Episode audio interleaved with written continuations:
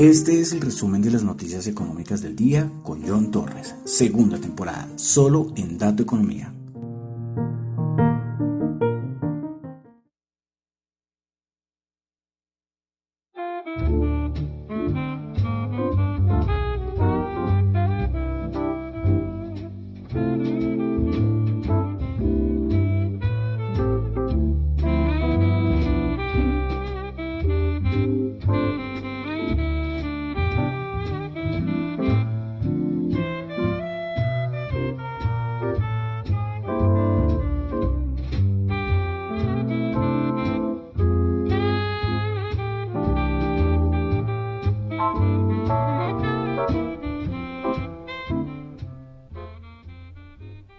Muy buenas noches a todos, son las 7 y media de la noche, 7 y 30 en punto del el día de hoy, jueves primero de diciembre del año 2022.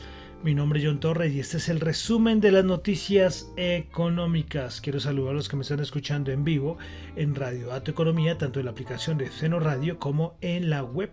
Los que escuchan el podcast en Spotify y en Apple Podcast, muchísimas gracias. Los que me escuchan por ahí, no olviden la calificación y también los que escuchan el programa en Google Podcast. Ahí no se puede calificar, pero de todas maneras, muchas gracias. Y en Fontaine, la aplicación donde ustedes, por escuchar sus podcasts favoritos, les dan fracciones de Bitcoin, algunos satoshis. El link siempre lo encuentran seguro en algunas descripciones de los podcasts en Spotify o en Apple Podcast o en mi cuenta de Twitter de la aplicación de Fontaine. Bueno.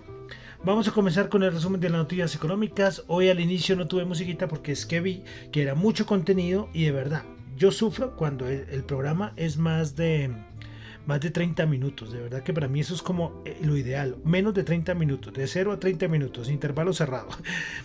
Ese es como el, ideal, ¿no? Entonces vi que era mucho, entonces solamente vamos a tener musiquita al final, ¿vale? Listo. Entonces arrancamos recordándoles que lo que yo comento acá no es para nada ninguna recomendación de inversión son solamente opiniones personales. Bueno, vamos a comenzar. Comenzamos, último mes del año 2022, diciembre 1, ¿cómo pasa el tiempo, Dios? ¿Recuerdan enero, febrero, marzo, la guerra?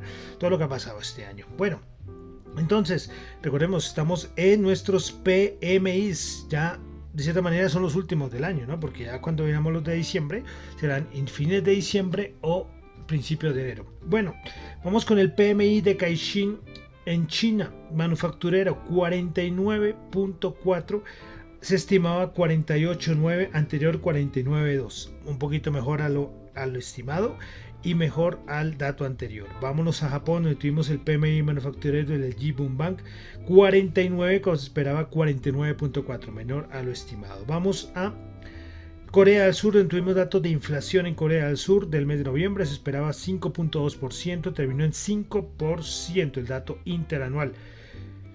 Eh, balanza comercial de Corea del Sur eh, se esperaba menos 4.327 billones de dólares y resultó en menos 7.010 billones de dólares la balanza comercial de Corea del Sur, entonces deficitaria.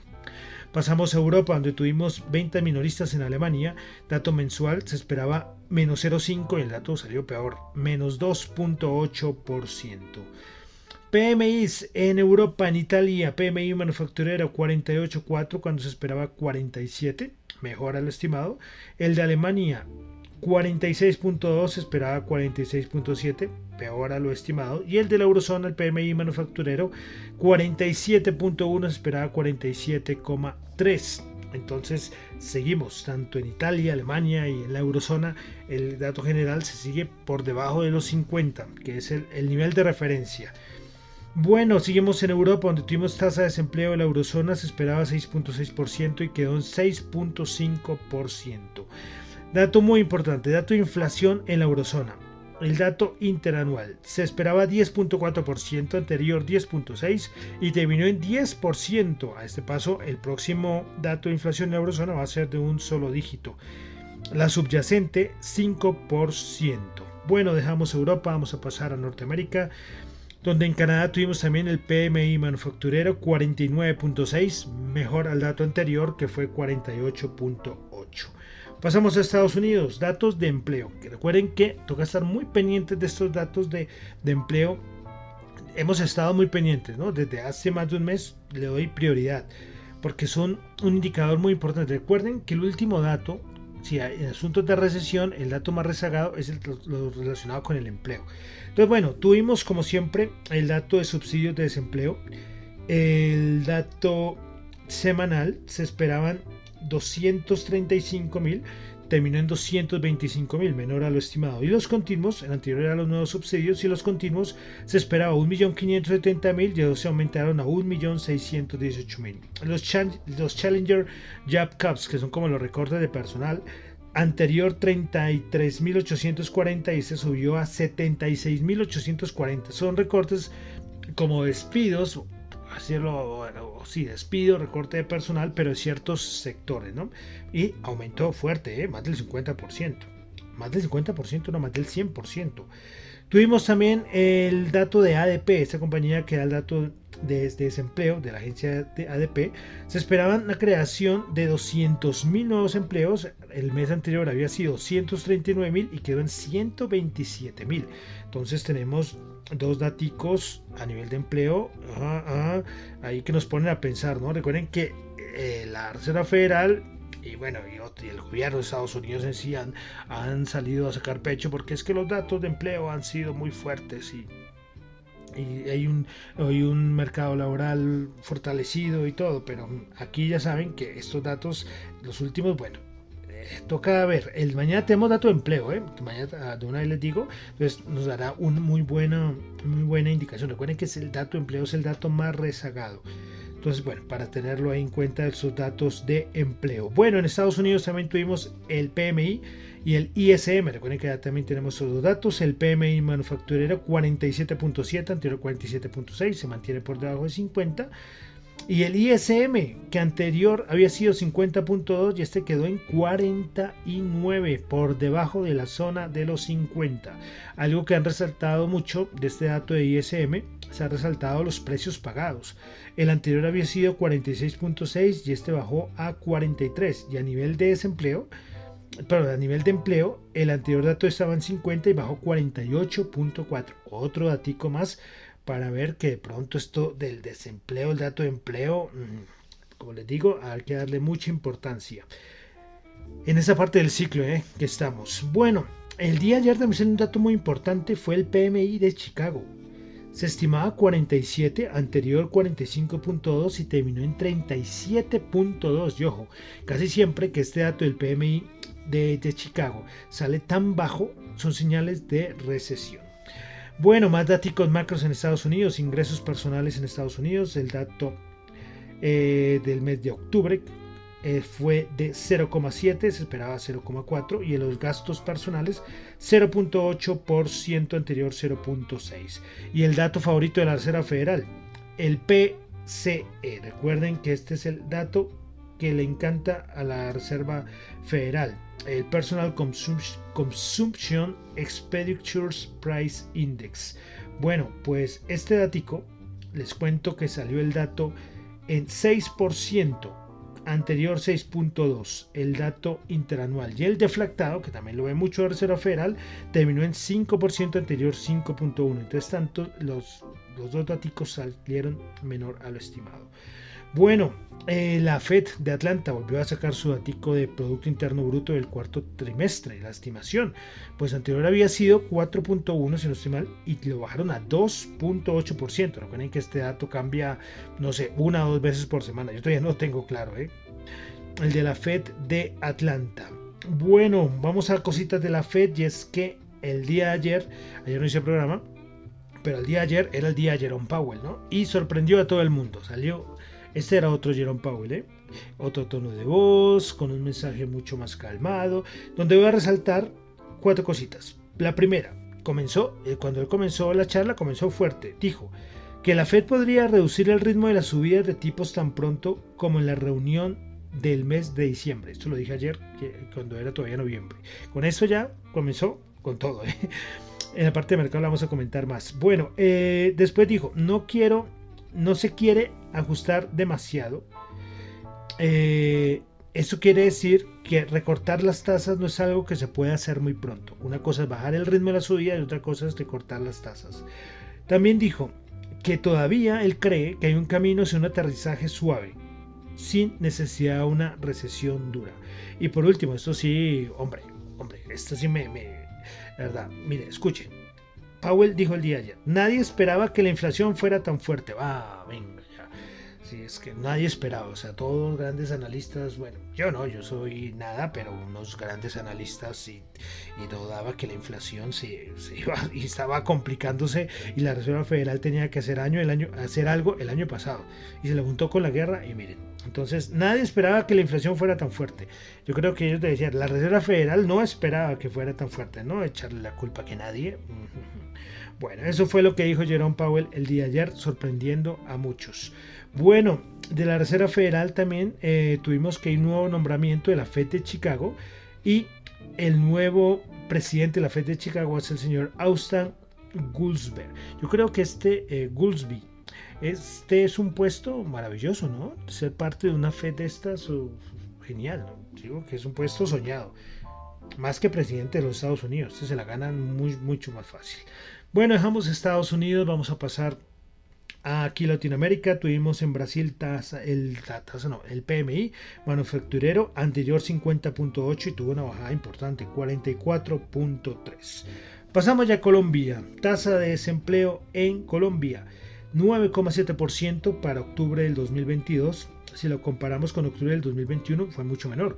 Pues 2022 octubre 9,7 y en 2021 en octubre fue el 12 entonces una bajada importante. La tasa de desempleo en las 23 ciudades y áreas metropolitanas, las tres ciudades con mayor desempleo en Colombia fueron, primer lugar Quibdó 24,4, segundo lugar Ibagué 17,5, tercer lugar Riohacha 16,7. Y las tres con menor desempleo, en el puesto 3 Bucaramanga 9,5, Pereira 9,4 y Manizales con 9. Entonces, el dato de desempleo en Colombia. Más cositas de Colombia, donde también tuvimos acá eh, el dato de PMI, 47,3. El peor dato en creo que 18 o 19 meses. Una caída de la confianza del sector industrial muy importante. Y ojo, esto trae consecuencias. Si el sector industrial está pesimista, o con la parte del empleo, ¿no? Veremos a ver qué pasa el otro mes, pero un dato malísimo, 47,3. Más cositas en Colombia, eh, tasa de usura, eh, tasa de usura para ese mes de diciembre, 41,46 efectivo anual. Entonces tengan cuidado, eh, eso lo han anunciado todas, todas las últimas horas cuando vayan a hacer compras ahorita en Navidad. Ojo con el uso de la tarjeta de crédito, es muy importante tener cuidado. Y finalmente Colombia parece que Olga Lucía Cosa será, sería la codirectora que reemplaza al doctor Carrasquilla en la Junta del Banco de la República. Bueno, dejamos ya Colombia, vamos a pasar a noticias, commodities, criptos, petróleos, petróleos, claro, muchos petróleos, ¿no? Commodities, petróleo. Y comenzamos con petróleo, y es que recordemos que este 4 de diciembre se va a reunir eh, la, la OPEP, ya les había dicho, de manera virtual. Y dicen que el hecho de que sea virtual la reunión de la OPEP Plus es que muestra que hay poca probabilidad de un cambio de política. Esto lo dijo Reuters. Veremos a ver qué pasa con esa reunión de la OPEP. Eh, bueno, más cosita y es que se sigue hablando sobre las reconversaciones sobre el precio, el colocar el precio tope al petróleo ruso. Ruso, perdón.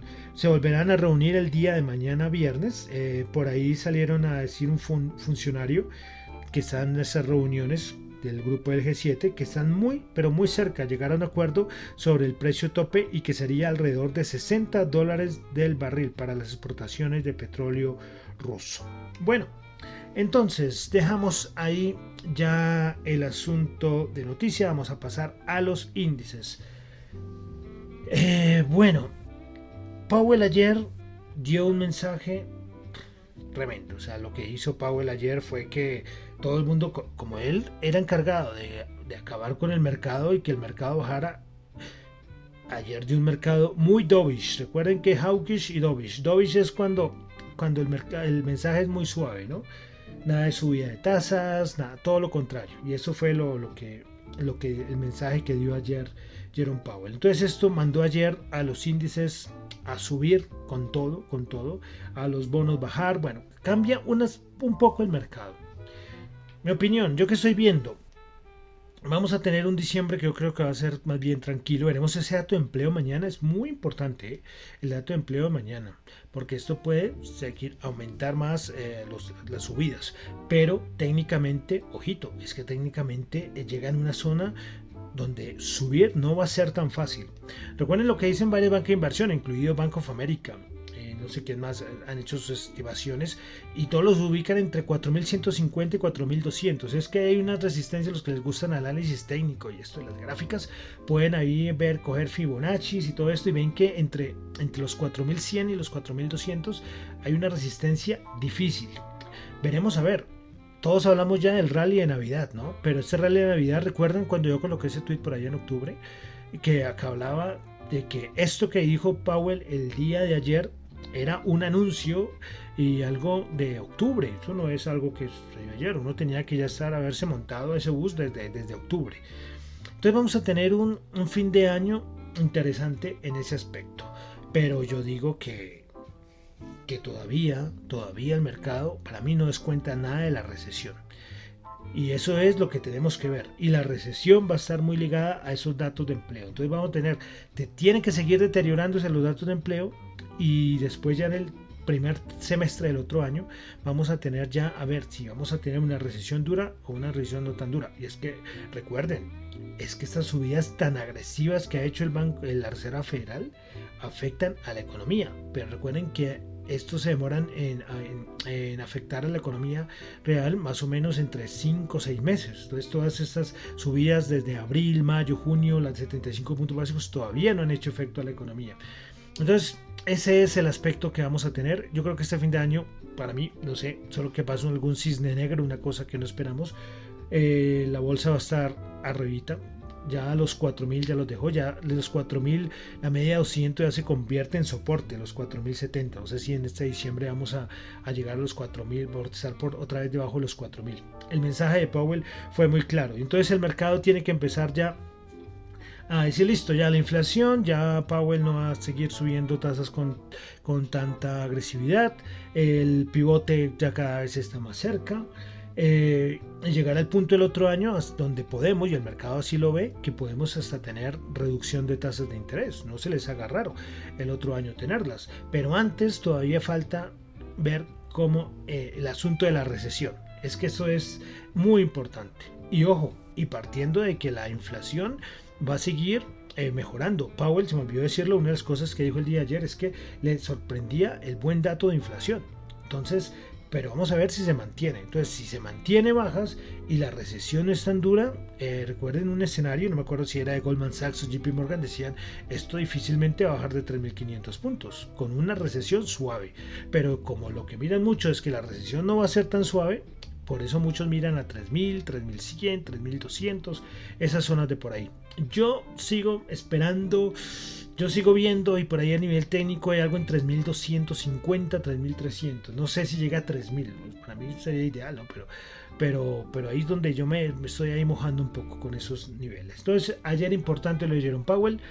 Veremos a ver qué pasa y sigue pasando en lo que queda diciembre. Es que ya el mes se acabó, ¿eh? el mes ya el mes, el año, ya es que es diciembre, ¿no? Yo me asomo por la ventana y veo todos los arbolitos de los arbolitos de Navidad y las luces de las ventanas, ¿no? ¿Cómo pasó este año, Dios? Bueno, entonces, ¿cómo cerraron los índices del día de hoy? El Dow Jones bajó 194 puntos, 34.395. El Nasdaq 14.4 puntos subió 11.482 y el SP500 bajó 3 puntos 4.076 puntos. Bueno, eh, vamos a pasar a la rentabilidad del bono de Estados Unidos a 10 años. Vamos a pasar al VIX y vamos a pasar al dólar. Bueno, entonces, el VIX. Suenan los tambores. Voy a tener que colocar un efecto de tambores para el VIX. Sí, en el programa. Porque les cuento 19,84, señoras y señores. 19,84. No veíamos este valor desde agosto. ¿Recuerdan ese super rally de agosto? Desde esas épocas Y recuerden, y vuelvo a repetirlo, no sé si se vaya a dar, pero dicen que el mercado toca fondo con el VIX con 40 o por encima de 40. 19,84. El, el menor valor, y les digo, creo que está, a ver si lo puedo ver en esta gráfica, está en 19,45 más o menos. No ha bajado ese valor, nunca. O nunca, no, mentira, no, en el último, en el último año más o menos, porque la última vez que estuvo por debajo de ese valor fue en, ah, no, en el a inicio del año, del año de este año, en enero 7, enero 8 más o menos, estuvo por, por debajo de ese valor. Después el piso estuvo en 19,4, 19,5, 19,84. Yo ya empiezo a decir que esto empieza a oler a FOMO, a que ya vamos a máximos históricos. Bueno, cada uno tiene su punto de vista. Para mí, para mí no. Es que unas subidas tan agresivas de la Reserva Federal que ha tenido en los últimos meses, con las, con las curvas, las tasas de interés, el, el planeamiento de las curvas, la inversión de las curvas, lo que sea, todo esto son señales de recesión clarísimas. ¿sí? Y no se va a escapar. Bueno, entonces, el dólar. Ojo con el dólar. Porque el dólar, les cuento, ya están 104,7. El menor valor desde el mes de junio. Caída tremenda del el dólar. ¿eh? Claro, todas estas medidas que está tomando la Reserva Federal, eh, lo que hace es que el dólar pierda fortaleza ya tocó piso, ya, ya tocó el techo, eh, es que alcanzó a llegar a 114 y no hace mucho, no hace mucho. Y recuerden lo que dice Bank of America. Bank of America lo dice, lo está diciendo desde hace un mes, que una de las estrategias va a ser corto en dólar para el otro año por el escenario, ¿no? por el escenario que, se viene. Y vamos a finalizar con la rentabilidad del bono en los Estados Unidos, finalizar por el momento estos datos, ¿no? que siempre los revisamos. Rentabilidad del bono de Estados Unidos 3,53. ¿Recuerdan cuando estaba en 4,2? Yo tenía un trade buenísimo y lo cerré. Lo cerré ahí a mitad de camino. Qué rabia. Pero bueno, 3,53. Eh, también reaccionando. Vamos a ver. Eh, Saben que yo voy aquí opiniones sueltas, pero, pero es que lo de los bonos, lástima, lástima. Me da una rabia haber, haber cerrado ese trade. Me bajé a mitad de camino, pero bueno. Es que es imposible uno saber, uno saber cómo son las cosas. ¿Quién iba a pensar que Jerome Powell iba a, a salir con un mensaje tan bondadoso, ¿no? Sabiendo los últimos mensajes que había dado Jerome Powell. Bueno, eh, continuamos, vamos a la Bolsa de Valores de Colombia. Eh, hoy sacó la Bolsa de Valores de Colombia el calendario el 30 de diciembre 30 de diciembre, ¿qué fecha es? No la tengo acá, pero bueno, 30 de, diciembre no hay bolsa de valores de Colombia. ¿eh? Bueno, y el MSCI Colcaps bajó a mil, no, a 1235, sí, bajó 7 punticos a 1235 puntos. Bueno, vamos a algo de commodities, cómo está el petróleo, cómo está el oro. Ojo con el oro, ojo con el oro. ¿Por qué? Porque el oro se ve que hay una gran relación, correlación inversa eh, con, el dólar. El, oro ya llegando a 1814 dólares la onza. Bueno, cuando estaba en 1600 y piquito? Pues ahí está el oro, ¿eh? Veremos a ver, cuidado con el oro para el próximo año. Igual con varios metales. El petróleo WTI 81.17 y el Bren 87,16. A ver qué hace la OPEC. Bueno, eh, vamos con dólar en Colombia para el día de mañana, 4.779. Claro, aquí va ganando eh, el discurso de que había mucha implicación externa ¿eh? por la subida del dólar en Colombia. Pero, pero el problema fue que la magnitud fue tan alta, o sea, la magnitud aunque subió el dólar en Colombia fue tan alta que claro, el dólar, ustedes ya vieron, el de XY lleva un desplome, yo no sé cuánto en las últimas semanas, pero hasta ahora aquí rompimos a la baja los 4.800 el DXY no va a bajar por siempre. ¿eh? Eh, y todavía 4.779 es un valor importante, ¿no? Pues bueno, 4.779 la tasa representativa del mercado para el día de mañana. Y vamos a terminar con las criptos. Como siempre terminamos con las criptos. Las criptos, ¿cómo están las criptos en este momento? Bueno, vamos a comenzar como siempre con Bitcoin, que en este momento baja el 1% y 6.988, Ethereum baja 0,9%, 1.278, BNB bajando el 1,3%, 293. Eh, Ripple bajando el 2%, Dogecoin bajando el 2,4%, Cardano bajando el 0,8% y Polygon Matic bajando el 0,8%. Bueno, ayer el señor este, el ex CEO de FTX, el señor Backman, dio ayer una, una entrevista y bueno, una cosa un poco cómica porque, porque él ahora, eh, ahora es como una víctima, ¿no? Eh, dio muchas, muchas eh, declaraciones un poco como que, oh, pobrecito él. entre sus declaraciones dijo que cometió muchos errores, pero nunca traté de cometer fraude. También dijo que era un pésimo administrador, o sea, Dios mío. También me gustó de las preguntas que le hicieron fue sobre las donaciones. Recuerden que yo les había comentado acá eh, que este señor Bankman eh, había hecho muchas donaciones a políticos y al gobierno de Estados Unidos, especialmente muchos demócratas. Eh, y le preguntaron que si con, las donaciones estaba influenciado influenciando que los legisladores o los políticos cumplieran alguna de sus órdenes. Él dijo el señor Bachman dijo que las donaciones que hizo fue principalmente para la prevención de pandemias.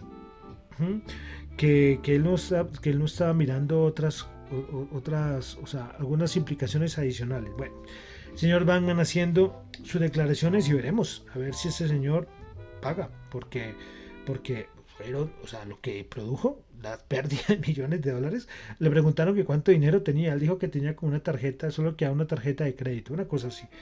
Pues es posible que ese señor vaya a salir limpio, ¿no? Va a salir feliz de la vida. bueno, veremos. El problema es que ahí hay mucho. Esto va para película. Y ojalá no lo saquen en Netflix y no lo saquen en cines. Que me gusta más el cine que Netflix. Eh, pero de verdad no puede ser que esto, esto, quede así impune. No, el problema es que, como les digo, hay Está desde el de la SEC hasta políticos demócratas. Hay mucha cosa ahí metida con esto de FTX. Bueno, y ahora sí ya termino por el día de hoy el resumen de las noticias económicas.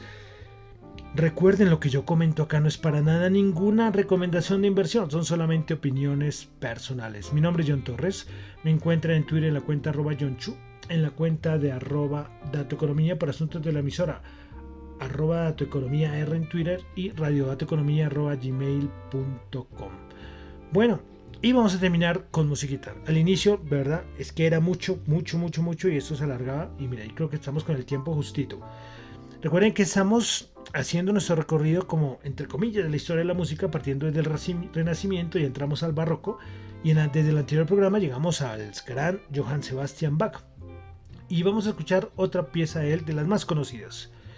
Pues esta pieza yo creo que todos los que los que han tocado el cielo han tenido que tocarla por obligación. Y de verdad, casi todos los grandes chelistas la han tocado.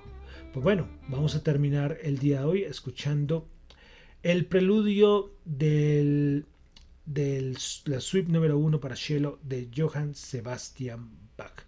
Y entonces con eso terminamos el resumen de las noticias económicas del día de hoy. Muchísimas gracias.